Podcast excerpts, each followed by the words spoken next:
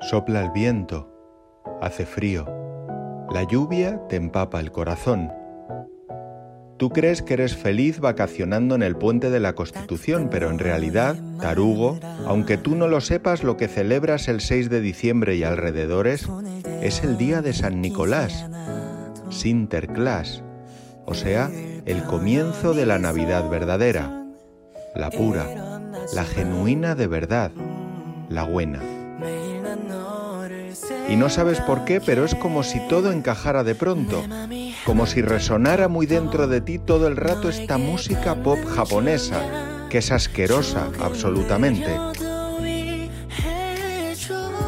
Vaya mierda de tema, Dios. ¿Cómo? ¿Cómo?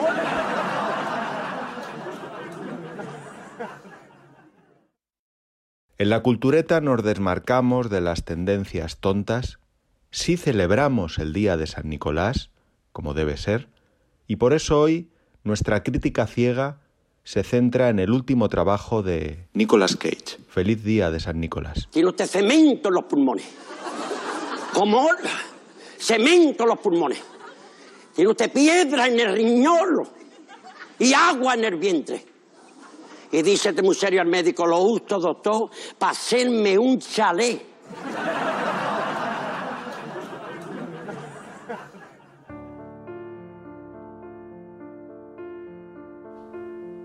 En unas semanas podremos ver en pantalla grande Dream Scenario. Dream Escenario. La última película de Nicolas Cage, Dios le bendiga.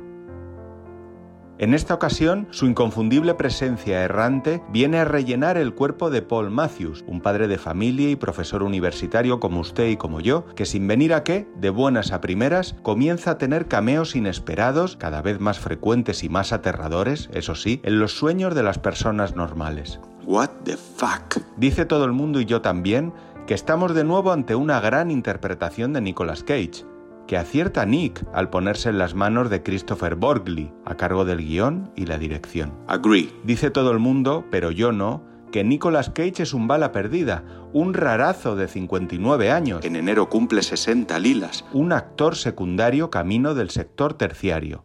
No, No. discrepo. Y pido respeto para este Coppola que quiso ser menos Coppola.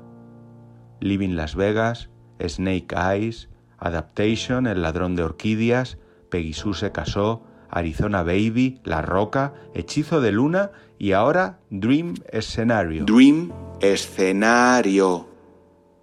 y ahora Dream Scenario. Escenario.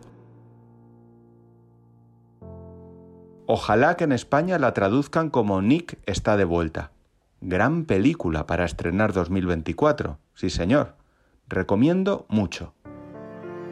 Feliz día de San Nicolas Cage. Dream Scenario. Escenario. Qué interesante reflexión sobre la fama y ser famoso.